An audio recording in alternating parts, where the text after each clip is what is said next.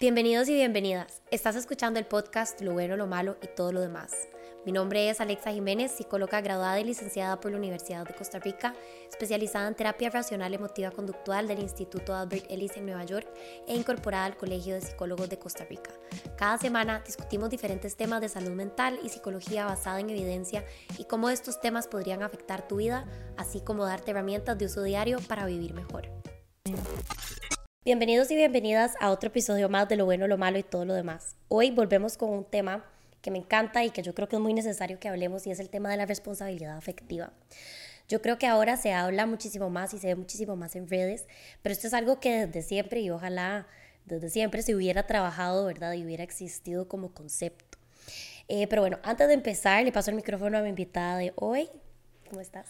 Hola, mucho gusto. Para quienes no me conocen, mi nombre es Graciela González. Es la segunda vez que tengo la la oportunidad, la suerte y, y, el honor de estar aquí acompañándoles. Y pues muy emocionada de hablar de este tema, este, los límites, la responsabilidad afectiva, eh, la autoestima y la autocompasión y todo eso son temas que a mí me apasionan y los trabajo muchísimo, así que démosle con muchísimo entusiasmo. Me encanta, sí. Entonces, bueno, a ver, creo que la responsabilidad afectiva, uff, a ver, es un tema que yo no sé si estás de acuerdo conmigo, que como que ha empezado a escucharse más gracias a las redes sociales y que es súper importante porque muchas veces mm, no se veía una responsabilidad dentro de lo afectivo, ¿verdad? Es decir, quedaba como relegado a lo que yo pensara que era correcto. Claro, de hecho la gente no lo sabe, la responsabilidad afectiva es un tema que es tan viejo que viene casi que de finales de los años 70, finales de los 80, incluso casi que podríamos decir que venía de los 60 con esta ideología del amor libre,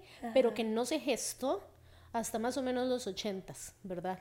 Y que era esto, que cuando la gente comenzaba a salir, ¿verdad? Y a pues, no tener parejas monógamas, ¿verdad? Como a explorar más otro tipo de, de vínculos, entonces se vio como en la necesidad de comenzar a hablar de responsabilidad afectiva, tal vez no con ese término como tal, ese término pues se ha ido gestando con los años, pero tiene que ver mucho con la empatía y con entender que no podemos ser egoístas, a la hora de tener relaciones, relaciones de cualquier tipo en realidad.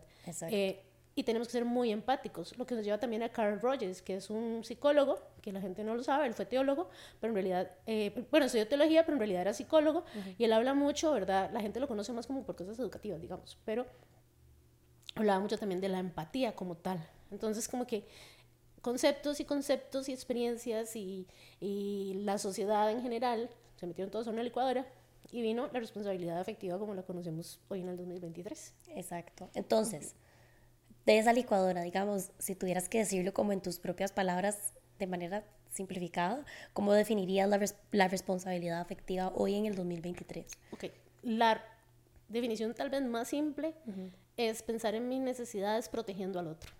Ok. Ok, entonces, ¿qué significa eso?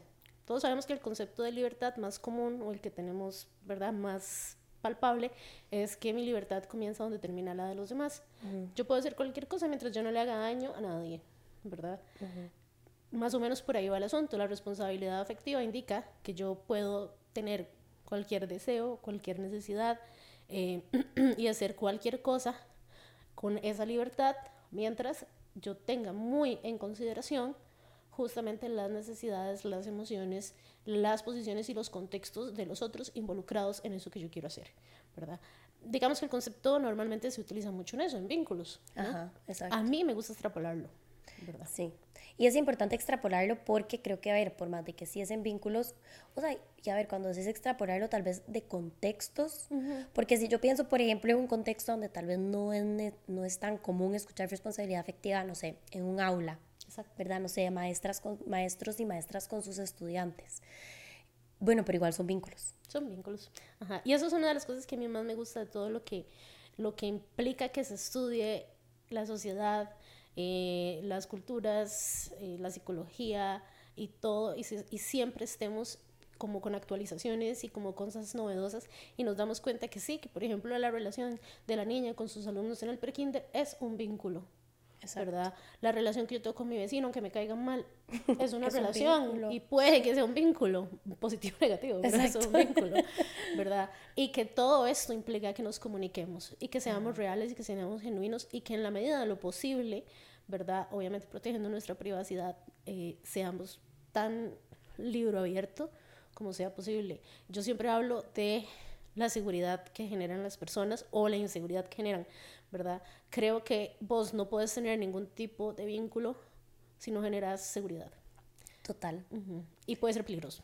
Eso es demasiado cierto. Y hablemos de la seguridad en un vínculo, porque yo creo que esto es algo que la gente no sabe, ¿verdad? Vamos a ver, no sé vos, pero yo me acuerdo cuando más adolescente era como, ay, es que me da mariposas en la panza y, ¿verdad? Como que salir con el chico, digamos, que me, que me, que me gustaba. Y yo pensaba que como me daba mariposas en la panza, significaba que me gustaba.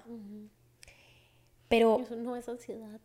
Exacto, exacto. Yo hoy, hoy, digamos, yo descarto a una persona que me genera eso. Así violentamente descartada. O sea, obviamente hago como un recuento conmigo, ¿verdad? Exacto, o sea, yo digo, ok, o sea, me siento emocionada y como, eh, como a la espera, o lo que estoy sintiendo es que esta persona no es consistente, no está siendo transparente, me recuerda a algún tipo de persona que en el pasado me generó algún tipo de trauma, eh, eh, sus conductas, etc. Y si la respuesta es sí, Vamos a utilizar esto justamente de ejemplo. Vamos a utilizar lo que estás haciendo es, es autocuidado. Y estás viendo, digamos, estás tomando estas sensaciones mariposas como un red flag. Exacto. Sin embargo, volvamos al punto de que esto es ansiedad. Y si Por eso, ve su seguridad. Ajá. Exacto. Y si nosotros recordamos que la ansiedad, la ansiedad no es algo malo, está mal gestionada a veces, sí, totalmente. Pero la ansiedad lo que nos está diciendo es, hey, pon atención un toque antes de que camine. Entonces, sí está bien que vos lo veas como un red flag porque tu historia y tu experiencia de vida, ¿verdad? Te ha dicho, este sentimiento se, se empareja, ¿verdad? Con algo que no está bien, con algo que muy probablemente me va a hacer daño.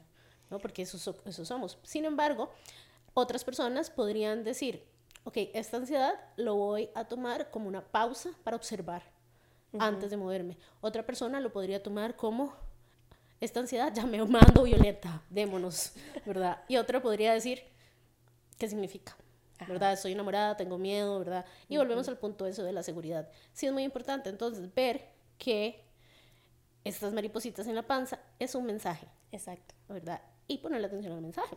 Exacto. Y yo creo que aquí lo importante es como esto de ansiedad o cualquier otra emoción versus seguridad en un vínculo, ¿verdad? Que seguridad en un vínculo, no sé si estás de acuerdo conmigo, pero yo creo que lo primero, para mí como psicóloga y para mí como persona, porque aquí también parece importante hablar como desde mi experiencia como humana, digamos, manejándome con responsabilidad afectiva y viéndola en de lo demás o no, ¿verdad? pero, pero es la accesibilidad que yo siento en esa otra persona y que siente hacia mí de compartir, comunicarse o vulnerabilizarse con cualquier cosa. De hecho, qué bonito que utilizaste la palabra vulnerabilizar. El otro día estaba almorzando con mi esposo, que él es publicista, pero también es project manager y trabaja con programadores. En el lenguaje de programación, el término vulnerabilidad tiene una connotación sumamente negativa, mm. ¿verdad? Cuando algo es vulnerable quiere decir que puede dañarse, que alguien puede hacer algo malo con eso, los hackers pueden venir, por ejemplo, y todo eso. Entonces, algo estaba hablando yo y dije algo, es que uno tiene que ser un poco más vulnerable al respecto. Y él me dice, pero eso es muy peligroso. Y yo le pregunté, pero ¿qué entendés vos por vulnerabilidad? Y entonces él me explica esto, dije que alguien puede venir a hacerle daño. Y yo, pues no necesariamente, o sea, vulnerable quiere decir ¿verdad? Que estoy abierta, que conoces qué es lo que hay, ¿verdad? Que no tienes que tener tanto cuidado, ¿verdad? Como que, como que sabes a lo que te estás metiendo. Y en realidad el hecho de que un hacker, ¿verdad? Venga a hacerte daño porque, estás, porque sos vulnerable, en realidad el problema no es de que sos vulnerable, en realidad el problema es de que el hacker se quiere aprovechar de vos porque sos un libro abierto, ¿verdad? Pero en realidad debería ser sano ser vulnerable, ¿verdad? Y a la responsabilidad efectiva le suma que seas vulnerable. Entonces, cuando yo le explico a él este concepto, este concepto, me dice, mira, nunca lo había visto de esa manera. el, problema no es la vulnerabilidad, el problema es quién se aprovecha de ella. Sí, y quien se aprovecha de ella puede hacerlo si nosotros no tenemos límites alrededor de cómo y a dónde y con quién expresamos nuestra vulnerabilidad. Exactamente. Que eso también es súper importante. Exacto. Tengo, tengo una amiga, que es una amiga nueva, que me gusta muchísimo este, utilizarla de ejemplo. Em, y ella, ella sabe que lo uso ejemplo constantemente. Porque yo soy una persona que este, no me gusta como hacer amigos. Soy como, ya tengo los amigos tengo, necesito más amigos. También viene por, o sea, claramente por una experiencia o por experiencias de vida, traumas y todo eso, y que soy como muy reservada en muchas cosas. Pero ella es como, es que yo sí quiero ser tu amiga. Y ella como que hace eso. Es vulnerable, es abierta, te explica lo que necesita, te explica lo que espera, ¿verdad? Y cuando vos decís no o sí o explicas tus puntos, no lo toma como un ataque, ¿verdad? Dice, ah, te entiendo, ok. O te dice cosas como, eh, ok, no lo entiendo, si quieres me lo puedes explicar, pero si no me lo quieres explicar, entonces no importa, también yo lo voy a respetar. Y por eso somos amigas, porque justamente ella hace esto, ser honesta, ser un libro abierto y dice lo que espera, respeta mis límites, que ya pues ahora ya no hay tantos, ¿verdad? Obviamente, y hace que sea fácil ser su amiga. ¿Verdad? Hace que sea fácil porque no, no tengo esa necesidad de estarle cumpliendo lo que me pide, ¿verdad? O que, o que necesita, ¿verdad? Que yo esté presente, yo soy una amiga muy ausente, entonces ella más bien es como, estás aquí, qué bien. O el otro día que me dijo, hiciste todo esto sola. Y yo, ajá. Pero no habría sido más bonito que lo hiciéramos juntas y con un vinito. Y yo, sí, no se me ocurrió.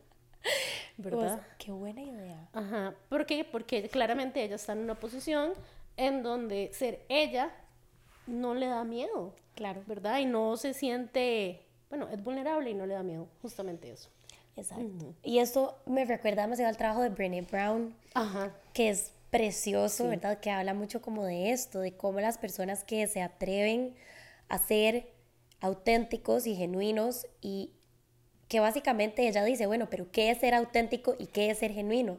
Ser vulnerable. Exacto. Exacto. Porque muchas veces las personas como, bueno, pero es que no sé cómo ser auténtica o cómo ser genuina o, bueno, ser vulnerable, ¿verdad? Porque el momento en el que nos queremos proteger, el momento en el que asumimos máscaras, y no máscaras como de, ¿verdad? Tú quiero trabajar, o sea, sino como, ajá, sino como en serio una máscara como de, uy, no, yo no voy a decir esto o mejor no le digo que me molestó, mejor no le digo que lo que sea. Porque qué va a pensar de mí, porque qué vergüenza, porque qué van a decir, porque me van a juzgar, porque ahí es donde estamos perdiendo nuestra autenticidad. Y estamos también olvidándonos mucho de que las relaciones que mejor nos hacen, ¿verdad? Que, que más bienestar nos dan y que son más seguras, son aquellas en donde nosotros tenemos la libertad de ser, ¿verdad? Ser nosotros y no caminar en puntitas y no apagarnos para no incomodar, eh, eh, porque nosotros tenemos, y vuelvo al tema de la libertad, tenemos la libertad de elegir a dónde estar y dónde no estar. Si nosotros estamos en un lugar por compromiso, ¿verdad? Eso no es un lugar seguro, es un lugar por compromiso. Y a las cosas hay que llamarlas por su nombre. Eh, yendo al punto ahora que estabas hablando de que esta persona me genera maripositas y todo esto. A mí me encanta de que ahora en el 2023 estemos hablando de responsabilidad afectiva al punto de que yo veo chiquillos, ¿verdad? Chiquillos me refiero a chiquillos de colegio, ¿no? que llegan y dicen, es que eso no, eso no me parece muy responsable de tu parte y ponen límites como muy, ¿verdad? Tajantes. Y yo me acuerdo tener 18, 19 años También el asunto de la falta de responsabilidad afectiva tiene que ver mucho con el patriarcado y con el machismo. Porque me acuerdo tener 18 años y pensar, o pues todavía más joven, pensar que la pareja me tiene que elegir. ¿verdad? Entonces jugábamos estos juegos que los pueden ver en cualquier película o serie de los noventas y, y les va a hacer un clic ahí como, ¿en serio se relacionaban así? Sí, o sea, la gente no lo llamaba a uno y uno se quedaba como, ¿qué lo llamo? No, porque soy mujer no lo voy a llamar, eso es horrible. Yo tuve un novio que yo fui la primera que le di el beso y me dijo que eso estaba muy mal, ¿verdad? Que quién me creía yo. Y yo me quedé como, creí que nos gustábamos, entonces no sé. y no me habló por un tiempo. Luego siguió otra vez, ¿verdad? Como echándome los perros y todo eso. Y ya nos apretamos y todo. Y después como que tuvimos la conversación y le dije, pero ¿por qué si yo te di un beso te quitaste, verdad? Y todo eso, y luego viniste, pues ahora sí, ¿verdad? Y me dice, es que eso lo tiene que hacer el hombre. Y vos estabas dando lugares que no te, que no te competían, ¿verdad? O algo así, no me acuerdo sus palabras. yo me quedaba como, o sea, esto no me gusta, pero no lo puedo hablar y no lo puedo decir. Exacto, hay algo que no me hace clic, pero no sé cómo poner ponerlo en palabras. Y ahora sí se puede. Sí, ahora sí se puede. Y es hermoso. Sí, es divino. Y ahora, eso que vos estás diciendo, o sea, como que estoy así maquinando un montón de cosas, porque eso que vos decís, como que también trastoca mucho el tema de roles, ¿verdad? Y creo que eso es como otra conversación gigante. Pero sí es cierto que, que ¿verdad? O sea, vos tal vez como exacto, esta, esta, esta reacción de quedarte callada porque no sabías cómo ponerlo en palabras, es un poco como lo que la responsabilidad afectiva viene más bien a abrir campo para que podamos hacer, ¿verdad? De poder decir, bueno, pero es que vos me gustás, entonces yo te quería dar un beso. Exacto. Y que él pueda decir, bueno, no, yo sé, yo pienso estas cosas al respecto, veo tu punto, pero yo lo pienso diferente. Porque la idea tampoco es como que casarse con, que yo creo que eso es algo importante de hablar en la responsabilidad afectiva, ¿verdad? Que no es, no es, digamos, que existe este mm, o sea, este lugar, no sé, como yo me imagino como una montaña, pero este lugar a donde, eh, a donde se instalan las personas con responsabilidad afectiva y entonces yo estoy en lo correcto porque como yo soy... No, ¿verdad? O sea, yo creo que la responsabilidad afectiva es... Pucha, ¿cómo lo decimos? Como un compromiso, digamos. Es un compromiso, es un compromiso totalmente y es un compromiso hermoso, me parece a mí, porque el llegar, ¿verdad?, a una situación hipotética en donde yo veo a alguien que me agrada, y verdad, y no voy a hablar de emociones, alguien que me agrada sexualmente, por ejemplo, y yo puedo llegar y decirle, mm, mira, yo no quiero una relación no puedo decirte que tengo sentimientos románticos hacia vos porque tal vez te conozco muy poquito, ¿verdad? Pero me encantaría que nos divirtiéramos y si vos no querés, está bien, podemos seguir siendo amigos, ¿verdad? O si sí querés, igual yo te voy a proteger, ¿verdad? Que no te duela, que no... Y, si vos sentís algo y sentís que esto no va por donde vos querés, lo podemos dialogar y lo podemos hablar y podemos tomar decisiones, ¿verdad? Por favor, qué hermoso, ¿verdad? Mientras que antes las personas hacían todas estas cosas a sus espaldas. y luego uno terminaba hasta destruido y dolido porque se sentía eh, engañado, ¿verdad? Pero si yo vengo y yo te digo, mira, Alexa, es que tengo estos dos celulares y allá en el bolso tengo otro, vos ya sabes que hay tres celulares. Exacto. Exacto. Y, y puedo decidir desde ese lugar si quiero estar involucrada en esos tres celulares o no. Exactamente. Y eso es, o sea, ojo que vacilón, porque eso todavía pasa. ¿Verdad? O sea, yo me sé el cuento de una amiga que, y aquí voy a cambiar géneros y etcétera, ¿verdad? Yo me sé el cuento de una amiga que estaba saliendo de una relación cortita, pero ella no se sentía emocionalmente disponible para nada nuevo, digamos. Y se empieza a ver con un chico que toda la vida eh, como que habían tenido como un on and off, ¿verdad? Bueno, otra vez son, porque, porque este, acá, ella acaba de terminar y em, él estaba soltero, que me o sea, mi cerebro está como, que estoy haciendo cambio como de todo, pero bueno. Em, bueno, la cosa es que, como en una conversación muy de pasada, él era una persona que muy evitativa, cero responsable afectivamente, y ella la verdad tampoco, o sea, ella la verdad tampoco como que tomó como las riendas del asunto, sino que simplemente fue como, ok, de verdad, yo tampoco voy a poner como mis cartas sobre la mesa, pero en una conversación ella a mí sí me contó que sí se mencionó, o sea, ella mencionó, como yo no estoy eh, disponible como para una relación, o sea, yo no, no quiero em, algo serio, ¿verdad? Bueno, acto seguido, ellos como que empiezan a salir, siguen obviamente teniendo relaciones sexuales, o sea, están involucrados como sexoafectivamente, pero en ningún momento se había hablado cuál era la expectativa de, ninguno de los dos. De un día para otro, este chico, em, o sea, el, muchacho, digamos, desaparece. La gustió. Digamos que la gustió, ajá. Y aparece como tres semanas después. Y mi amiga estaba furiosa y me decía, no, no, no, o sea, eh, que falta de todo, etcétera, etcétera. Bueno, lo que sea. La cosa es que no le respondió tampoco. Pero esto es rarísimo porque, o sea, ellos son personas que se conocen de toda la vida. Sí, ¿qué pasa aquí? O sea, es rarísimo porque yo lo que le decía, ¿verdad? A, a esta persona, yo le decía, Mae, o sea, conoces a esta persona de toda la vida. ¿Por qué no le hablas? Porque nada más no le decís como, mira, que es esta eh, falta de, de, no sé, como de consideración mínima, de nada más decirme, si ya no me quieres hablar, si ya no me quieres ver, nada más decímelo. O sea, yo tampoco estoy para una relación, ¿verdad? Voy a decir algo que van a odiar. Diga. Es que justamente yo no sé el tipo porque me estás como contando la historia desde la perspectiva de la chica, ¿verdad? Entonces no conozco el tipo, pero digamos que la responsabilidad afectiva a mí me indicaría que eh, ella es la que debería haber hablado y decirle que no pasa, hey, ¿qué es lo que sucede, verdad? Estás bravo, estás, estás ocupado, ¿verdad? Y no asumir que él le debe una explicación. Bueno, claro. Él la debería haber dado, por supuesto que sí. Exacto. Por supuesto que sí. Pero aquí justamente es donde viene la responsabilidad afectiva. Es de los dos. Total, por eso me encanta este cuento, porque este cuento como que ilustra muy bien, eh, no sé, como romance moderno, digamos, si se puede llamar romance. Exacto. Em, y también eh, ilustra lo que muchas veces pasa de ambas partes, y como decís vos, o sea, aquí obviamente...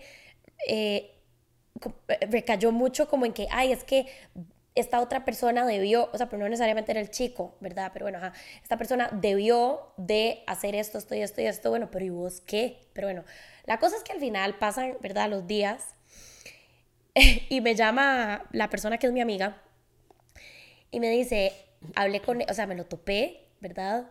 Hablé con él y este, él me dijo que, que él estaba... Eh, también emocionalmente no disponible, no sé qué, no sé cuánto, y yo, mae. No hablaron de eso desde el principio. Exacto, o sea, los dos estaban en la hijo puta misma página. Exacto. Hubieran podido pasarla. puta aquí? Sí, aquí se puede decir puta. Eh, Has abierto una llave que nunca se va a cerrar. Ay, no, qué risa, qué emoción, no tira. Bueno, entonces, yo, vean las malas palabras, no tira. Eh, en fin, ajá. Yo estaba en la, en la misma página. Hubieran podido pasarla divino desde el inicio. Con la cancha súper bien marcada. Sin ningún tipo de expectativa, inseguridad, ansiedad al respecto. Y decidieron no, simplemente porque a ninguno de los dos, porque aquí fueron los dos, ninguno de los dos le dio la gana ¿Hablar? incomodarse. Porque yo creo que aquí es donde, aquí tocamos como en la llaga, ¿verdad? Que es la incomodidad la incomodidad de pasar por tener que agarrar a la otra persona y decirle, hey, yo estoy en esta posición, yo no quiero nada, o si quiero algo, vos que querés. Ah, perdón, se me olvidó un punto clave. Este muchacho le dijo, a mí usted me gusta, me gusta un montón, me gusta como para literalmente amarrarme. Em, pero... No quiero ahorita. No quiero, ajá, no, no quiero en este momento. Y yo sabía que si yo le decía esto, probablemente todo esto se iba a acabar. O sea, nuestra, nuestra vinculación, digamos, sexoafectiva se iba a acabar.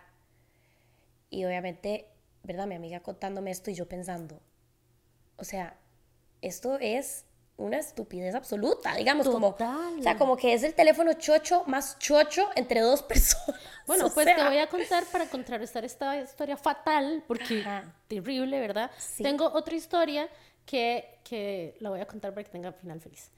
Tiene final feliz, pero la voy a contar así para que a la gente le guste. Eh, pues más o menos que era como el año 2003, Ajá. ¿cierto? 2003, y yo acababa de pasar por una ruptura espantosa que me dejó así, en un episodio depresivo mayor grave, ¿verdad? De medicamentos, arpullidos y no baño por varios días, por meses, ¿verdad? Entonces yo salir de eso, gracias a mis amigas que las quiero muchísimo, eh, conocí a un muchacho con quien desde el principio yo puse muchísimos límites, ¿verdad? ¿Cuáles eran esos límites? Acabo de salir de la peor relación de mi vida, ¿verdad? vos me caes bien, me pareces simpático, me pareces inteligente. Ah, bueno, también era menor que yo, entonces también tenía yo como esa idea de yo no voy a creer a nadie. Es más, está guapo, yo me lo voy a coger. Eso es lo que va a pasar. Y nada más, y, se, lo se lo expliqué así. Éramos compas primero y luego y nos apretamos y pasaron cosas y yo le puse las cartas sobre la mesa. Él me las puso también. Él también estaba saliendo de una relación muy larga que le había dolido mucho terminar, ¿verdad? Y todo eso. Y en realidad lo que queríamos era pasarla bien. La pasamos bien como por alrededor de un año y en eso yo ya comencé a tener sentimientos por él. Y se lo dije, o sea, le dije, mira, es que ya yo no estoy, ¿verdad? Como que el hecho de solamente coger no me está satisfaciendo, ¿verdad? Yo ya me preocupo por vos, tengo otros, me, me, interesa tu vida, ¿verdad? Y todas estas cosas. Y yo lo que necesito saber si estamos en la misma página, ¿verdad? O no, porque yo me tengo que proteger, ¿verdad? Porque también di, yo vengo de ese otro historial, ¿verdad? Y él me dice, bueno, es que yo no, yo no estoy ahí. Entonces yo le digo, ok, muy bien, lo respeto 100%. Y vea que es el 2003, ¿verdad? wow, sí. O sea, estamos hablando de hace 20 años. necesito echar para atrás, ¿verdad? Porque no puedo seguir entonces yo con esto porque tengo que ir a reparar esto. Exacto. Y él me dijo, ok, no sé qué. Esto duró efectivamente tres días. Y a los tres días nosotros estamos viendo. Porque volvimos a hablar y él dice, es que yo no quiero esto, no quiero tampoco como que, o sea, no quiero poner una relación, pero tampoco me quiero alejar y creo que tenemos que llegar a otro punto medio, ¿verdad? No sé qué. Y bueno, ahí la llevamos un par de meses más, ¿verdad? Eh, hasta que yo sí un día, lamentablemente borracha, porque me fui a un todo incluido con una amiga, eh, lo, lo, llamé y le dije, como es que yo estoy harta porque vos como que, como que no te comprometes, no quieres comprometerte ni nada, yo sigo teniendo sentimientos, no llegamos a ningún punto y yo necesito o que mandemos esto a la mierda ya porque estoy harta, ¿verdad? O que tomes decisiones porque esto ya vamos para un año. Resulta que, para no hacer el cuento muy largo, 20 años después es mi esposo. ¡Wow! ¡Ay, qué bonito cuento! Y nosotros, 20 años, nunca hemos cortado. No puedo hablar por él, pero estoy bastante segura que nunca me ha dado vuelta. Yo nunca le he dado vuelta. Eh, y si lo hizo, pues es culpa de él, porque yo estoy segura que no, ¿verdad? Eh, y pues sí, ha sido 20 años maravillosos en los que no me arrepiento de absolutamente nada. Y lo que me dejó esto fue la responsabilidad afectiva, que en el 2003 no la conocíamos como eso, pero los dos hablábamos. Incluso en el momento en que estábamos hablando, empezando a hablar cada quien en la casa de sus papás, ¿verdad? Él, eh, teníamos situaciones en las que yo le decía como, o él me decía, mira, pues esas, ese estilo de vida o esas cosas que vos elegís hacer a mí no me gustan, ¿verdad? Entonces no me involucres, ¿verdad? O, más tajante, si así es como vos quieres vivir, yo lo respeto y vivirlo así, pero yo no voy a estar ahí, ¿verdad? Y tenemos que ser, y así nos fuimos, uno, dos, tres, cuatro, doce años, ¿verdad? En los que, bueno, 14 años creo, en los que vivimos juntos, o 12 o 14 años en los que vivimos juntos sin casarnos, y hasta entonces nos casamos, cuando ya dijimos, hey, no, no, pues esto sí da para toda la vida, ¿no? Y ahí nos casamos. Y ahora tenemos, ya no se me olvidó cuántos años, pero un montón de años de casados, como siete, ocho, ¿no? Y eso es justamente lo que yo promuevo mucho de lo que te puede dejar la responsabilidad afectiva, el decir lo que querés, lo que no querés, lo que esperas, porque eso es otra cosa, las expectativas es un cuento en donde tal vez las mías no se han cumplido, pero si yo no hablé, exacto. Entonces también vos te estás dando palo con el otro. O sea, todo el mundo te está dando palo gratis. Exacto. Y no está bien. Exacto. Vos tenés un rótulo que dice, deme palo. Por favor. y no, y no de la manera no, no, no, perdón. Ese, ese Alexa me arruinó. Ese palo no. Yo no, mi cerebro no se fue ahí. Gracias. Ya no me voy a invitar nunca más. Ay, no. Ay, no, mi cerebro no es tan mal pensado, lo siento. ese es el mejor episodio de todos, lo prometemos. Y me siento muy roja. Dije eso 100% pensando como déjelo.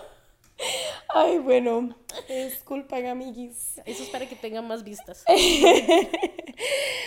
Ay, sí, qué calor. Voy a ser la señora, Dios mío. Y los chiquitos.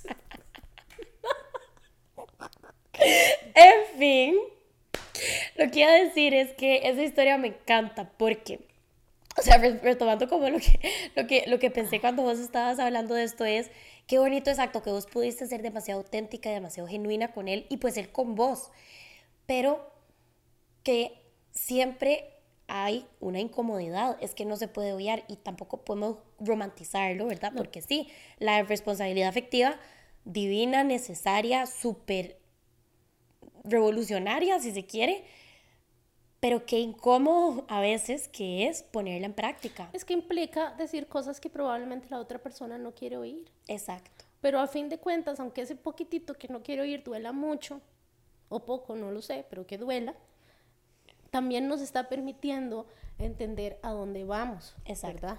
O sea, ahora que yo estaba subiendo el carro y no subí ahí, bueno, las cosas no son fáciles, hay que volverle a dar, hay que volver a... Y si no puedo, nos devolvemos y tal vez no funciona. Exacto. ¿Verdad?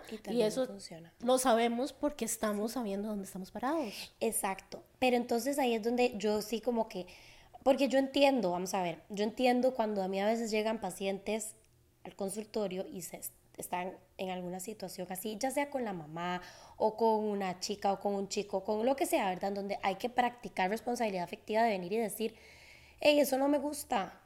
Exacto. O algo tan sencillo como eso, ¿verdad? O, hey, esto es lo que yo estoy esperando Sí. Hoy me sentí súper mal cuando esto, esto y esto pasó porque sentí que no te, que no te, no sé, que no consideraste como yo me sentía al respecto. Lo que sea, ¿verdad? Lo que sea. Em, a su manera y lo que me dicen es, no, es que ¿qué van a pensar? Sí, que van a pensar, eso es otra. Es que, que- que- o que, que, em, que- ¿qué pasa si se hace un pleito peor? Digamos, como con la mamá, por ejemplo, ¿verdad? O sea, es que, ¿qué pasa si entonces yo digo eso y se hace un pleito? Es que importa que haya un pleito, no es... Yo siempre le digo a la gente, si usted está haciendo, o sea, ah, guardando información o no diciendo cosas o no comunicando algo para evitar el conflicto, usted no está evitando ningún conflicto. Usted está diciendo el conflicto me lo voy a comer yo. Exacto. ¿verdad? Y es peor incomodidad. Nosotros tenemos que realmente normalizar y, y ser muy activos y ser muy proactivos en hablar, en decir que siento, que quiero, que espero, que no me gusta, que sí me gusta, porque para mal- malentendidos o para gente aprovechadita, es que vos no me dijiste, ¿verdad? O sea, falta una puertita así de abierta. O que alguien no indique que está incómodo, o que alguien no indique que está dolido, o que alguien no indique que no, no me siento muy seguro acá, Exacto. ¿verdad? Y uno tiene que decirlo, ¿verdad? El asunto de poner límites, que, que el otro día una colega, a la fecha la amo mucho, pero haberme dicho eso, me quería pedir un favor, y la manera en que me, que me escribió fue como, tú que eres la reina de los límites, y yo, por favor, me voy a tatuar eso en la frente. Eh, me encanta, me encanta que la gente diga, "Hey, alguien, alguien sabe cómo poner límites. Sí, y yo puedo aprender. Y sabes que, volviendo un poco a lo que de- decíamos de la seguridad, la gente no, o sea, las personas que no han puesto límites porque no se les enseñó en la casa o porque les genera mucha incomodidad, no su, o sea, subestiman la seguridad y la calidad de las relaciones Sí. que se da cuando ponemos límites así. Y el poder de, de, de bienestar que tiene el comunicarlo. Exacto. Lo bien que yo también me siento porque como que I stood up por mí, Exacto. por así decirlo. Una de mis frases favoritas de una de, de los, de los cantantes de moda, ¿eh? De ahora es una de Billie Eilish, de Happier Than Ever, que la madre dice que I've never treated me this shitty, ¿verdad? Que eso es lo que le dice ella a quien le está cantando la canción, le dice, yo nunca me habría tra- tratado tan mierda a mí misma. ¿Verdad? Y yo creo que eso es un estandarte con el que la gente debería vivir. Si yo estoy en una relación, y de verdad me refiero a cualquier relación, y es, el asunto es, la manera en que usted a mí me está tratando, yo no lo haría conmigo. Así que aquí dibujamos el límite. ¿verdad? Entonces mucha gente me dice, pero es que yo no sé poner límites, ¿verdad? Muchos pacientes, muchos consultantes. Es muy fácil, lo que usted no haría, no se lo permita a otro.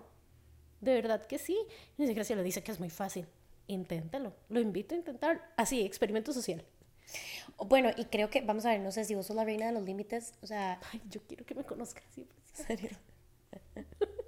Graciela González, la reina de los límites. sí, Cambia el bio. Exacto. Pero bueno, en fin, como que si vos sos la reina de los límites, o sea, yo más bien en algún momento de mi vida fui lo opuesto. Y la gente que escucha el podcast desde hace muchos episodios sabe, porque yo lo he contado varias veces, de que, o sea, yo realmente descubrí que yo podía poner límites como a los 22, 23 años. O Lo, sea, o sea, lo más triste es que eso es lo más común. Aprendemos a hacer eso grandes. Sí, aprendemos a hacer esos grandes. Y, o sea, y, y fue, para mí fue revolucionario. O sea, yo decía, hey, ¿qué es esto? O sea, voy a hacer fiesta, voy a hacer una fiesta. Yo puedo poner límites. Yo puedo decir que no. Pero, como yo nunca había dicho que no, o muy poco, o sea, para mí, a mí me costaba muchísimo. Y nunca había entendido el concepto de que, hey, yo podía decirle a alguien que eso no me gustaba, o que eso no estaba bien, o le podía decir lo que yo estaba esperando, o como sí me gustaba que me trataran yo me sentía, primero, lo que yo pensaba era, ¿quién me creo yo? Alexa. Por eso, pero, o sea, digo yo, Alexa, sos Alexa.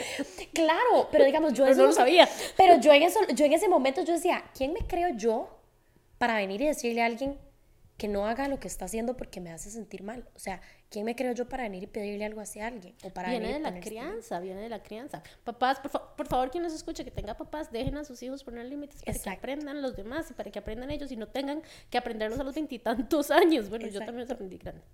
Y uno, ¿verdad? Y dos, yo pensaba, me sentía sumamente culpable, me sentía como, como, qué pereza ser esta persona. Eso era lo que yo pensaba, como, como, ay no, qué pereza ser esta persona que incomoda, que, que como que sacude el barco, que viene como a todo está bien, pero ah, no, ¿verdad? tiene que venir esta personita a, a decir, hey, eso no me gustó. Entonces, a mí, o sea, el tema emocional, y yo por eso empatizo mucho con mis pacientes que les cuesta, poner, que llegan a consulta y les cuesta poner límites, porque sí fui, ¿verdad? O sea, como que yo sé lo que es que emocionalmente uno se quiera, no sé, enterrar vivo de la incomodidad que le genera a uno y de todas las cosas negativas, todas las connotaciones negativas que hay alrededor de... Sí, como de, ser, uno. De ser uno, exacto, sí. De venir y decir, hey, eso no me gusta. Y hay cosas en las que yo todavía, a mí todavía me cuesta. Yo necesito que haya así como, como, como un movimiento general de gente que aplauda ser disruptivo. Sí. ¿Verdad? Y yo creo que si nosotros no somos disruptivos y con algo tan simple como poner nuestros propios límites, ¿verdad? Este, no, no vamos a crecer como sociedad, ¿verdad? Gracias a ser disruptivos, por ejemplo, eh, tenemos la marcha que sucedió el domingo. Ajá. Gracias a ser disruptivos, eh, las mujeres votamos, gracias a ser disruptivos. Estamos usando jeans, vos y yo. Exactamente, y yo voy a trabajar en joggers y me pela. Gracias a ser disruptivos, yo no tengo que usar manga larga para trabajar. Ajá. ¿Verdad? Eh, y nosotros tenemos que también comenzar a, a tener más conciencia y más cuidado con el valor de las personas. Y eso me lleva a otro punto también de la responsabilidad afectiva y el proteger a la otra persona, ¿verdad? Eh, no hemos terminado de comprender, me parece a mí, que el valor de la persona no solamente es para lo que esa persona me sirve, ¿verdad? Que sea porque me siento sola y quiero compañía. O que sea porque no, porque quiero una relación, ¿verdad? O porque es mi jefe, o porque necesito que me cuide el gato si me voy de vacaciones, ¿verdad? Todas estas cosas. Las personas no me sirven para una única función y eso es respeto. Yo necesito entender que si yo voy a tener un vínculo con alguien, sea cual sea, es un todo o nada. Exacto. ¿Verdad? O sea, tampoco es que tienen que ser todos mis mejores amigos o con todo el mundo me tengo que casar. No. No, pero lo respeto. Pero hay que tener un respeto y un cuidado sí. de esa persona. Total. Un cuidado. 100%. y, ahora que dijiste, perdón, ahora que dijiste eso de no, este, hace como un año o algo así, yo también tengo un podcast que se llama Cómo ser adulto y tengo otro que se llama Cómo ser humano, donde hablamos con temas de estos, pero en Cómo ser adulto, eh, una vez puse en la cajita de Instagram como que me dijera la gente qué sienten cuando les dicen que no a una petición, a algo que les pidieron. Y la gran mayoría de personas eh, dicen, no, ponían como, ah, no me molesta, pero necesito que me explique por mm. qué, ¿verdad? Es como, sí, no tengo ningún inconveniente si me dicen que no, pero, pero yo quiero saber por qué. O no, yo necesito, este, me parece que si me dice que no, entonces no está teniendo en consideración mi necesidad y no sé qué, no sé qué. Y yo me quedé pensando, pues chica, si les dijeran que sí, no tendrían tanto problema, ¿verdad? Entonces, el episodio justamente trata de eso, cuando la respuesta es no y esa necesidad inútil, porque es bien inútil, que tenemos de que me expliquen por qué no. Sí. ¿Para qué? Bueno. Perdón, para terminarte el cuento, yo tengo, un, tengo mis sobrinos, ¿verdad? Y cuando yo me voy de viaje, mi, sobrina, una de ellas casi siempre es la que llega a cuidar la casa, y, y yo para no estarle pidiendo a ella, le quise decir a otro de mis sobrinos, ¿verdad? Y le dije como, hey, ¿no quieres venir a cuidar la casa vos? Porque siempre viene Angélica, no sé qué. Y me dice, no. Y lo primero que yo pensé fue, ¿cómo se atreve a su tía que lo ama incondicionalmente y le da todo sin preguntarle nada? Y yo, ¿qué? Él tiene derecho a decir que sí. Y yo, y no lo está haciendo por mí, y no es que no está considerando mis necesidades, me está diciendo que no, porque no quiere. Exacto. Y ojo, porque aquí hay como diferentes acotaciones que quiero hacer a todo lo que dijiste. Que justamente eso te iba a decir, o sea, las personas que usual, y lo digo por experiencia propia, o sea, porque fui esta persona, o sea, las personas que no nos han enseñado a poner límites y que no sabemos de que eso existe o que puede hacerse o que no lo sabemos hacer muy bien, obviamente por, por casi que por, es como la misma moneda, nos cuesta mucho entender cuando alguien sí los pone. Ajá y lo tomamos y lo toman como un ataque. Digo lo tomamos porque yo lo tomaba como un ataque. Yo lo tomaba como un ataque, como una falta de respeto, como que no me querían, ah, como que no, era, no eran tan buenas amigas, eh, como que, o sea, yo me sentía fatal. Yo decía, ahí, madre, o sea, me dijo que no, no me quiere, ¿verdad? No me No quiere. me quiere. ¿Por qué creemos que no es que no te quieren? Si Claro, te quieren. bueno, si porque- quieren más. Eh, no. Pero ¿por qué? Porque no tenemos nosotros límites. Entonces, obviamente, desde nuestro marco referencial es, de yo nunca le digo que no, porque lo quiero. Entonces, si me está diciendo que no, es porque no me quiere. O sea, de una manera muy sobresimplificada, pero digamos, yo, lo, yo me autoanalicé en esa parte así, porque ahora que yo pongo límites y que me he vuelto bastante buena, o sea, obviamente todavía me cuesta, ¿verdad? Pero me he vuelto bastante buena, cuando a mí alguien me pone un límite, me, o sea, ni lo pienso, es como, ok. A veces obviamente sí es como, sobre todo con mi hermana, ¿verdad? Que mi hermana es menor y yo me desvivo por ella y tal vez ella me dice que no, no sé, acompañarme a hacer una vuelta, alguna estupidez, ¿verdad? No sé, acompáñame al súper, o sea, alguna estupidez. Y es como, ay no, qué pereza. Y yo, "Ah, bueno, está bien. Graciela con su sobrino. Exacto. Y yo, bueno, está bien. Y ya, y me voy. ¿Verdad? O sea, sí tiene derecho a decir que no. Pero es un shift, o sea, es un cambio. ¿Por qué? Porque si yo pongo límites, yo entiendo que los límites vienen de un lugar de autocuidado y de respeto por la otra persona y de respeto por nuestra relación. O sea, yo te pongo límites no porque no te quiero, no porque, porque, no sé, te quiero faltar el respeto. No, al revés. Te estoy poniendo límites porque quiero que nuestra relación se mantenga sana y que sea transparente y que te sientas segura en este vínculo, en el sentido de que vas a saber y vas a tener la tranquilidad de que si el día de mañana algo me molesta, yo te lo voy a decir. Y si algo me Ser gusta, un lugar seguro el uno para el otro. exacto. Y esa es justamente la, finali- la finalidad de la responsabilidad afectiva, que nosotros podamos andar por la vida seguros, ¿verdad? Y también que no evitemos también todas estas ideas locas. Yo siempre le explico a, a los consultantes que el cerebro es, un, es una cosa increíble y maravillosa, pero tiene una costumbre bien, bien, bien hijo puta, y es que cualquier vacío que encuentra es fatalista Ujú, lo rellena con ya con catástrofes. pura catástrofe y desastres, ¿verdad? Y las peores que se les pueden ocurrir, ¿verdad? Hasta cosas que uno dice, ok, pero realmente ¿cuál, ¿cuántas pruebas tenés de que eso es posible que suceda? Ninguna, pero me parece perfecta, cabe aquí. y eso está muy mal, porque además estamos asumiendo lo peor de las personas siempre. Y yo sí creo, o me gustaría pensar, que la gente no merece que siempre pensemos lo peor de ellos. Exacto, totalmente. Las personas, de hecho, em, no sé si vos has llevado DBT, pero Poquito, poquito. poquito, bueno, yo, yo estoy como sacándolo también ahí poco a poco y una de las, de las premisas principales de DBT es las personas, o sea, que vivamos desde esta premisa. Las personas están haciendo lo mejor que pueden con lo que saben. Y esa es la, esa es la, o sea, la mayoría de los casos sí es así, ¿verdad? Las personas en serio sí están haciendo lo mejor que pueden desde, donde, desde lo que saben, desde su ignorancia, desde su conocimiento, pero lo mejor que pueden, lo que ellos Yo creen que es lo mejor. que las terapias de tercera hora, la de, de la ACT, ¿verdad?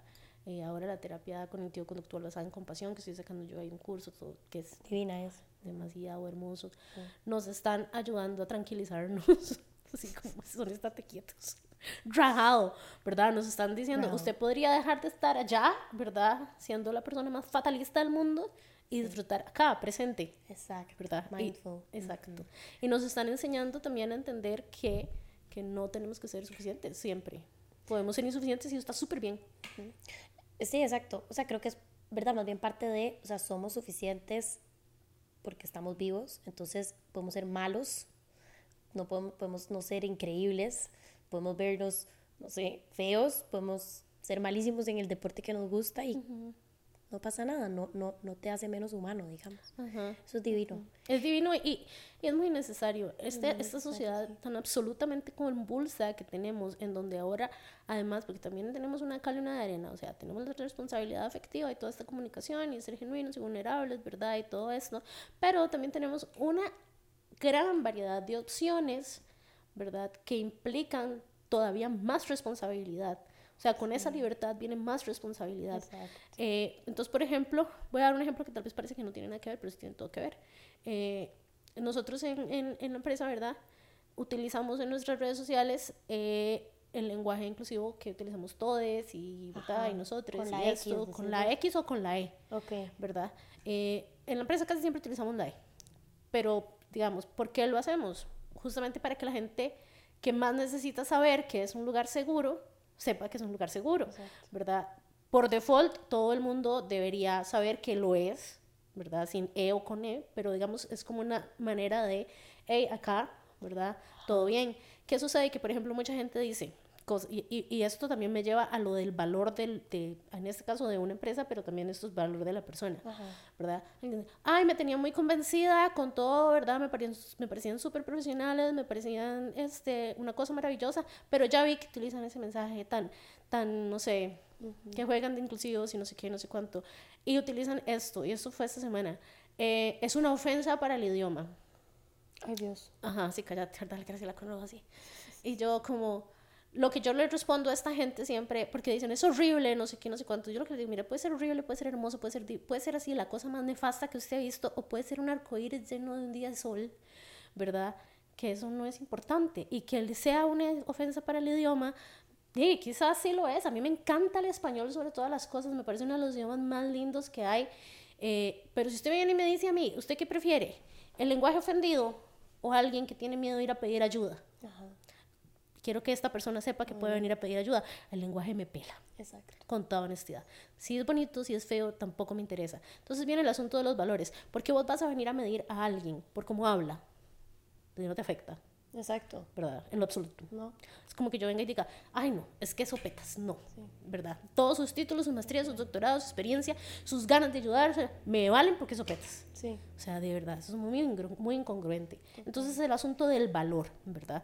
Con la responsabilidad afectiva vemos el valor de la persona como una prioridad, ¿verdad? Y entendemos realmente qué es lo que nosotros necesitamos de esa persona, se lo comunicamos, se lo decimos y dejamos de lado cualquier cosa que nos ciega, que no nos gusta. Es que se viste polo. ¿Qué importa? De por sí lo quería chingo, ¿no? Entonces eso es importante, ¿no? Que la gente... Alexa no me va a invitar más. es importante, es importante que la gente realmente vea y diga, si yo lo que quiero con vos es nada más que tengamos ahí una noche de pasión, ¿verdad? Tengamos una noche de pasión, pero yo voy a protegerte antes, durante y después. Exacto, eso es a lo que justamente a este tema quería regresar, que es el tema del respeto y como le estás llamando vos el valor. O sea, yo creo que la responsabilidad afectiva se practica y parte de que yo reconozco al otro o a la otra o al otro como un ser humano que tiene su historia, sus emociones, etcétera, etcétera, y que tiene derecho, así como yo tengo derecho a que se le comunique. Y cuando lo vemos desde ahí, es decir, el otro, o sea, el, otro ser humano con el que me estoy involucrando no es un objeto para mi placer, no es un objeto para mi disfrute y mi, y mi, y mi entretenimiento, no, es una persona, así como yo. Y entonces desde ahí yo tengo que ejercer esta responsabilidad de comunicarle y de hacerle saber lo que está pasando por mi cabeza en torno a nuestro vínculo o lo que fuera, ¿verdad? Porque es persona, me explico. Y yo creo que ahí es donde muchas personas, qué feo, porque, porque suena muy fuerte, pero yo creo que ahí es donde muchas personas es como, ay, pero ¿para qué yo le voy a decir algo si lo que yo quiero es algo de una noche o algo de solamente algo, algo porque físico? es un ser humano. Exacto. Pero hay muchas personas que no, o sea, hay muchas personas que de verdad, y creo que tal vez personas mayores, ¿verdad? Que, que, que, que tal vez no, no crecieron como con este concepto tan presente y entonces piensan que lo afectivo queda relegado a mis relaciones más serias, más, más digamos, oficiales. Em, y no, ¿verdad? Es importante que esté en absolutamente todas nuestras, nuestras relaciones y vinculaciones. Y te voy a dar un ejemplo terrible. ¿Verdad? Para asustar a todo el mundo, para que no vean que no somos solo risas. Eh, la responsabilidad afectiva en situaciones en donde yo me preocupo por la otra persona podría evitar enfermedades, ¿ok? Exacto. ¿Por qué? Porque si yo vengo, por ejemplo, y soy una persona que no estoy en, ninguna relación seria y me estoy vinculando con muchísimas personas, primero que nada, ellos ya saben de antemano, ¿verdad? Saben a lo que se están metiendo, ¿verdad? Con quién se están metiendo y saben qué es lo que puede suceder, ¿verdad? Eh, tomarán las precauciones debidas, ¿no? También el hecho de que, por ejemplo, si yo me enfermé, ¿verdad? Por estarme vinculando con diferentes personas, yo no voy a tener miedo de decirle a las otras personas, chicos, la verdad es que la cagué y me pasó esto y esto y esto, por favor, revísense para que no haya más enfermedades, ¿verdad? Revísense porque esto me pasó, ¿no? Y eso justamente es el hecho de poder vincularse desde un lugar consciente, seguro, en donde yo puedo hablar, en donde yo me puedo comunicar, ¿no? Porque si yo vengo y estoy teniendo ese montón de vínculos, no le digo nada a nadie y de repente me doy cuenta que tengo una enfermedad de transmisión sexual, ahí siguió propagándose. Ahí siguió enfermando un montón, Exacto. ¿no? Así que la responsabilidad afectiva no solamente es un asunto de proteger nuestras emociones, ¿verdad? Ni las emociones de la otra persona, es de protegernos como un ser íntegro. Total, sí, en, demasiados, demasiados aspectos. Inclusive del otro lado, ¿verdad? Decir, hey, yo, antes de vincularme con vos, quiero que nos hagamos exámenes. También. Quiero ver tus exámenes, quiero enseñarte mis exámenes, ¿verdad? Eso, también es demasiado válido. Corte comercial, hagan exámenes. Exacto, sí, cada seis meses. Examencitos, nada, vea, a veces hasta los hacen gratis. En la UCR los hacen gratis. Sí. Y en la Asociación Demográfica, si son personas de la comunidad diversa, la, la, Asociación Demográfica Costarricense, cada cierto tiempo, los pueden seguir en Instagram, eh, tira el anuncio de que están haciendo pruebas de VIH gratis. Buenísimo. Y mm, también en la UCR, si son estudiantes de la UCR, la UCR los hace gratis en el laboratorio y también la mayoría de los laboratorios privados del país hacen descuentos en el mes de su cumple. Para que aprovechen. Si les dan el correo, eso sí. Entonces, también dato ahí como para que les hagan descuentito. Sí, por favor, no sufran de gratis. Exacto. Pero bueno, volviendo como al tema este de, de, del respeto la incomodidad y bueno, y la protección de la persona, yo creo que eso es como lo más grande, ¿verdad? Lo que las personas tal vez dicen es que no, yo no me quiero incomodar, no, no, no soporto pensar, ¿verdad? Y con todas estas creencias irracionales alrededor de, de mi capacidad de afrontamiento, digamos, ¿verdad? No soporto pensar, no soporto que me juzguen, no soporto que piensen mal de mí, no soportaría que me diga que no, inclusive hasta muy manipulativo, ¿verdad? Como, como, como este chico, ¿verdad? Como yo no te dije a dónde estaba yo parado porque yo sabía que si yo te decía que vos a mí me gustabas, me ibas a, me ibas a dejar porque yo sabía es manipulador? ¡Full! Eso es demasiado manipulador. Y doloroso. Y doloroso, o sea, para él. y para ella es un red flag, no se meta ahí. Obvio. No, no, no. O sea, mi amiga quedó. Sí, ya bueno, un gusto. Curada, ¿verdad? O sea, fue como, ok, ya vi lo que tenía que ver. Immediately no immediately no. Ay, no, ¿usted qué ahora? Alexa, vamos a tener que... Ya entendí. La, visión me llega tan tarde. Tenemos cinco años, ¿no? Pues vamos a tener que hacer la versión, la versión este, después de las 10 de la noche. Exacto. Ay, no, ¿cómo se Va a tener que censurar el episodio. Sí, sí, sí. Vamos a tener que hablar con Natalie. Qué vergüenza, chiquillos, perdón. Perdón. Somos humanos. Ay, no, y es que además a mí me llega tarde, entonces me da más risa todavía. no. Toda la vida. Porque no tienes un ventilador. No. Te la congoja. Eh, pero sí, exacto, es hasta manipulador, o sea, eh, omitir esta información. A mí nadie me ha hecho sentir tan segura en un vínculo como una vez un chico con el que yo salí que todo me lo decía. Todo. Todo. O sea, hey, mira, ese. Claro, no era, digamos, no era. Mm, el mae no era irrespetuoso, no era tampoco como, como a la patada, ¿no? Él era muy respetuoso con lo que él decía, pero me lo decía, ¿verdad? Y me decía hasta lo. O sea, todo lo que no le gustaba y también todo lo que le gustaba.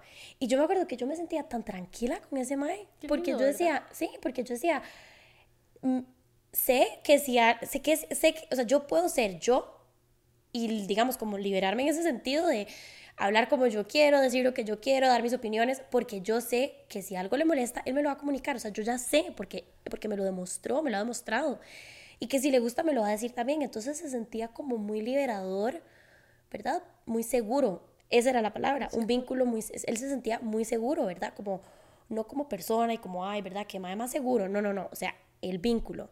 Y yo también me sentía entonces muy tranquila de venir y decir, hey, eso no me gustó, aunque a mí obviamente me costaba 500 mil veces más, pero, ¿verdad? Porque él me había demostrado la puerta abierta para hacerlo. Aunque fuera difícil caminar, exacto, adentro sabías que la puerta estaba abierta. Exacto. Y aquí es donde me parece importante mencionarlo porque la responsabilidad, porque creo que hemos hablado de la responsabilidad afectiva en vínculos casuales, que es súper importante o bueno, tal vez no, no, no serios o no de largo, a largo plazo, pero también la importancia de la responsabilidad afectiva en relaciones de pareja. Y ojo, yo he estado en relaciones de pareja de años en donde no había responsabilidad afectiva. Creo que la gran mayoría. Eso pasa, y es que la gente piensa que no, o sea, la gente piensa que porque hay una relación ya seria, ah, de fijo hay responsabilidad afectiva, porque ya llevamos años. Entonces, No, ¿verdad? O sea, si esta persona no sabe validar tus emociones, si esta persona no te dice algo que le molesta y después se enoja con vos, si te aplica la ley del hielo, si cuando vos le comunicas tus necesidades o lo que te molesta, se pone a la defensiva o, no, le, o no le parece, ¿verdad? O es, o es una rezongadera de que vos estés comunicando lo que, te, lo que te pasa. O viceversa, ojo, si vos haces estas cosas en una relación, entonces hay trabajo que hacer. Este, tenemos sesiones durante 50 minutos. Exacto depende de qué necesidad la frecuencia. Pero sí sería bueno que se vayan a ver, o sea, con toda necesidad fuera de la broma. Eh, la gente este tiene que dejar de tenerle miedo a la terapia. La gente tiene que dejarle de tener miedo a la terapia, entender con muchísima humildad que todos necesitamos ayuda. O sea, hasta los psicólogos vamos al psicólogo. Exacto. Y, y justamente es eso lo que nos permite evolucionar como seres humanos y tener mejores relaciones. ¿Verdad? Yo, yo no sé en qué momento yo entendí que yo podía, ¿verdad?, decir lo que sentía. Agradezco que ese momento sucediera, pero mucha gente en relaciones de años, como vos decís, incluso ya casados, incluso con hijos, no se atreven. Y lo único que están haciendo es tener una vida de muchísimo dolor, de muchísimo malestar, de muchísima incomodidad a causa de no decir alto, Ah, y ojo, Esto me dolió. Y tengo, que, y tengo que agregar algo demasiado importante que casi se me olvida. El otro día también, es que, más qué rajado que este es un tema que de verdad está como súper presente en las vidas de todos, o sea, porque sí. El otro día estaba hablando con una amiga y ella me estaba diciendo, y yo, bueno, en verdad yo le estaba contando que a mí hoy, hoy, la Alexa de hoy, le parece sumamente atractivo una persona que puede ser así, un, un, lugar seguro, ¿verdad? Que puede comunicar, que puede poner límites, que me pone límites y que puede recibir mis límites. O sea, eso a mí me parece lo más atractivo del mundo, ¿verdad? Una, un, bueno, un hombre, porque yo soy heterosexual, eh, con em, inteligencia emocional. Digamos. Por favor, hombres, es más sexy que lloren a que no. Sí, bueno, ok, esto es, ok, a esto va mi vara. Ok, entonces, estamos hablando de esto, ¿verdad? Y entonces le estaba contando un cuento, ¿verdad? Como de que de que el otro día tuve una conversación súper vulnerable eh, con una persona que estoy conociendo, ¿verdad? Y que me impactó porque esta persona, este chico, fue súper transparente, súper emocional, súper vulnerable, súper inteligente emocionalmente.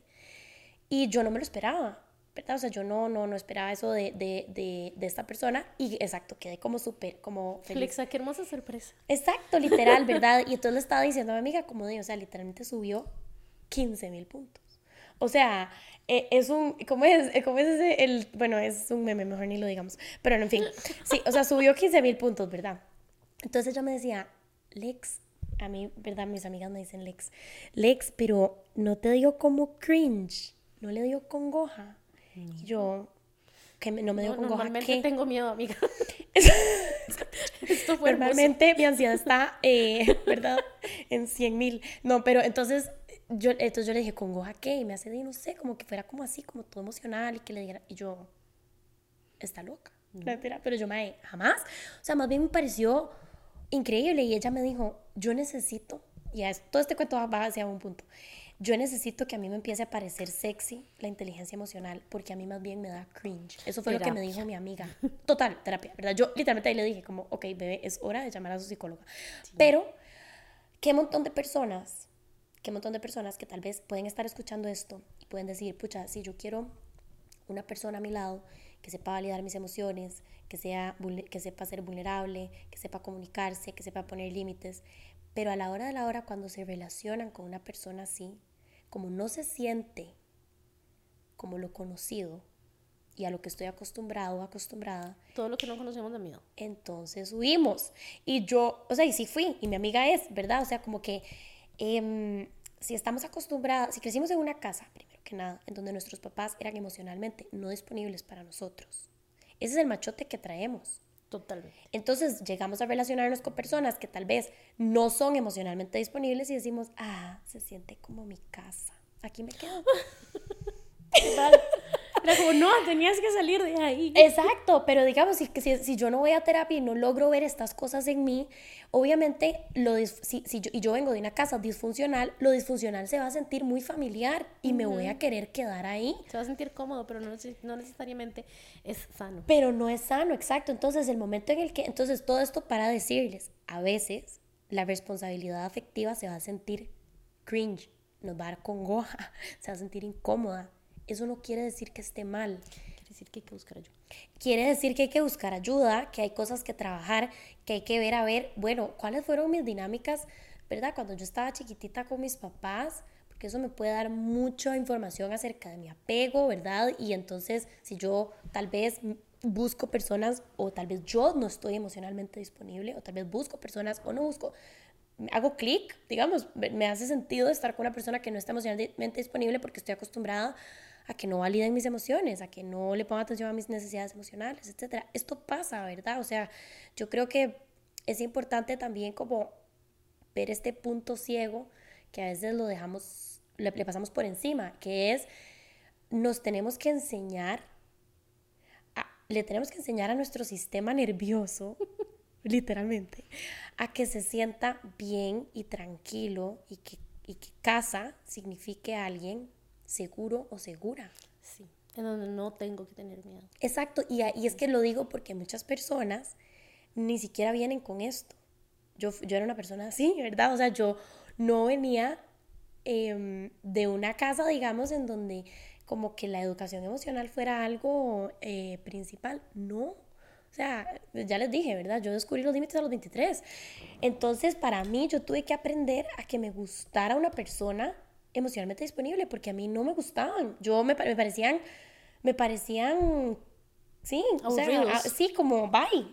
Ajá, sí, sí, es muy triste.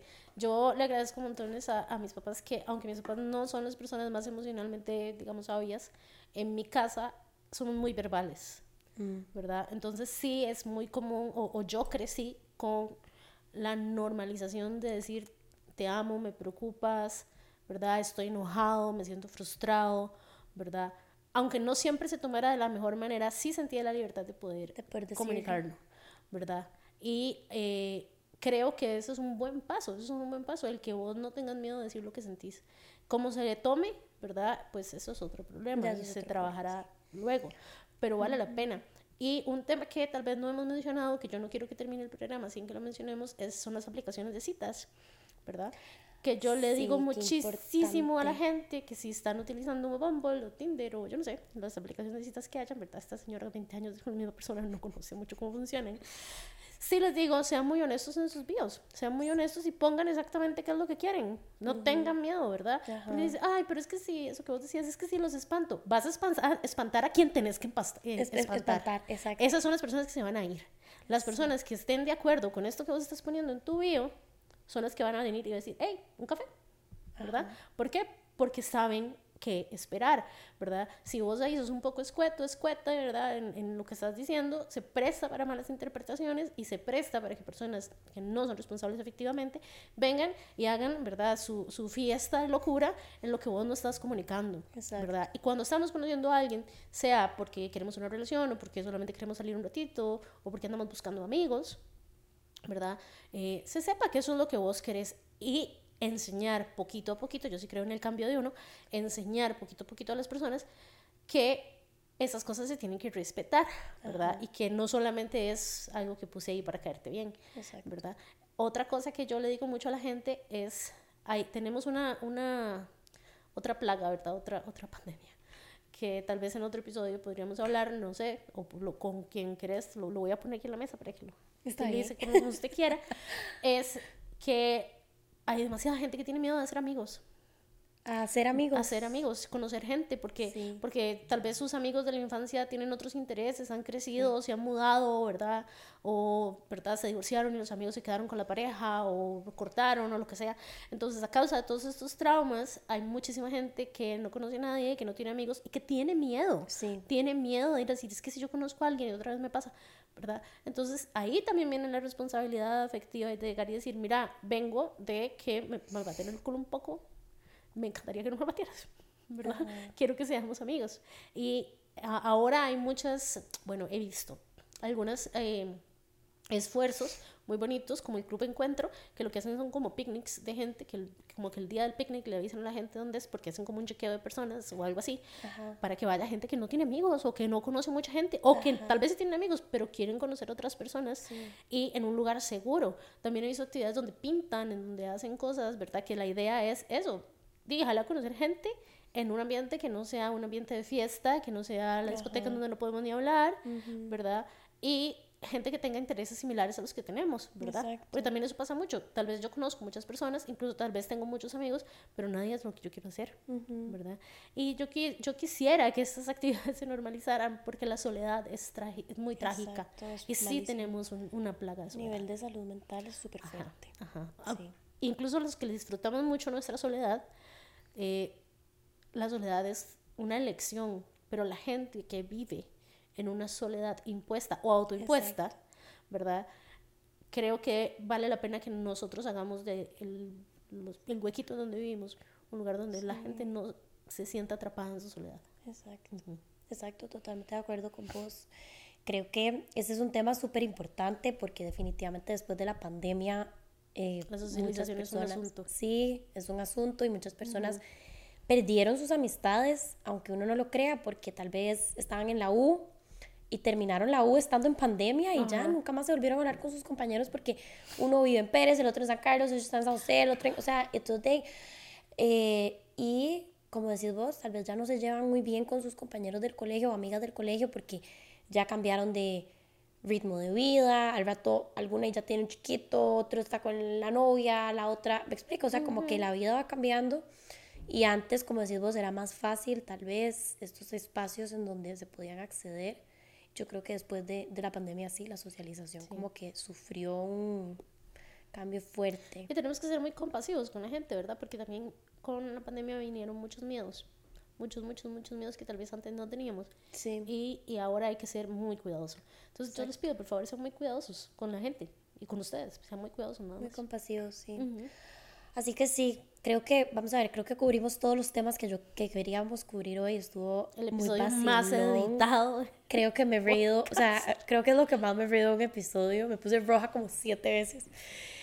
Em, pero sí, o sea, creo que a modo de conclusión, vamos a ver, yo creo que por lo menos yo a modo de conclusión lo que les diría es que la responsabilidad afectiva y el trabajar en, en, en ser responsables afectivamente va a ser como el regalo que les va a seguir dando infinitamente porque sus relaciones de sus relaciones de pareja van a y no solo de pareja o sea sus relaciones en general con su familia con sus amigos amistades etcétera o sea todo en su trabajo van a van a ser muchísimo a ser de una calidad mucho mayor y no solo eso uno se siente más tranquilo uno vive más tranquilo verdad entonces hasta la calidad de, de vida de uno aumenta así que ojalá que mm, a través de de todas estas anécdotas, como que se animen, ¿verdad? A revisarse, a ver en dónde, en dónde todavía no están practicando esto, que pueden tal vez trabajar para poder empezarlo a practicar, o si ya lo practican, en dónde, en dónde hay puntos ciegos, ¿verdad? No sé vos qué quieres agregar. Yo quisiera agregar eso, que practiquemos mucho eh, la compasión, el autocuidado, ¿verdad? Y que ojalá yo no sea la única reina de los límites, dijo la colega, sean todos reyes y reinas de los límites, ¿verdad? Y, y, no lo sientan como un ataque, no lo sientan como un, como un golpe al ego, no lo sientan como no me quiere, ¿verdad? Acepten un no como una respuesta válida sin que necesite la gente explicarse, porque también eso la gente lo hace mucho, que no dice que no porque qué pereza tener que explicar por qué dije que no. Acepten un no, ese sería mi consejo, acepten un no, con autocompasión, autocuidado y díganlo que que comuníquense, digan lo que quieran. Exacto, exacto. El no es una oración completa. Exactamente. Buenísimo. Bueno, mil gracias por venir a compartir. La pasé demasiado bien, me reí montones y yo creo que va a ser un episodio muy provechoso para, para absolutamente todos y todas. que sí. Sí. Sí, Ojalá que, te lo pasen muy bien. Gracias. Chao. Y bueno, muchas gracias a todos y a todas ustedes por escuchar. Como siempre les digo, si esto es un espacio que les genera valor, en el cual aprenden, que les gusta y que quieran que se siga produciendo, no pueden no apoyarnos. Eh, pueden hacerlo de manera gratuita, dándole like, compartiendo, comentando, dándole guardar, que es como un super like, suscribiéndose a nuestros canales, etc. Y si quieren hacerlo y si quieren apoyarnos de manera monetaria, también lo pueden hacer a través de Patreon en www.patreon.com slash no pasa nada oficial.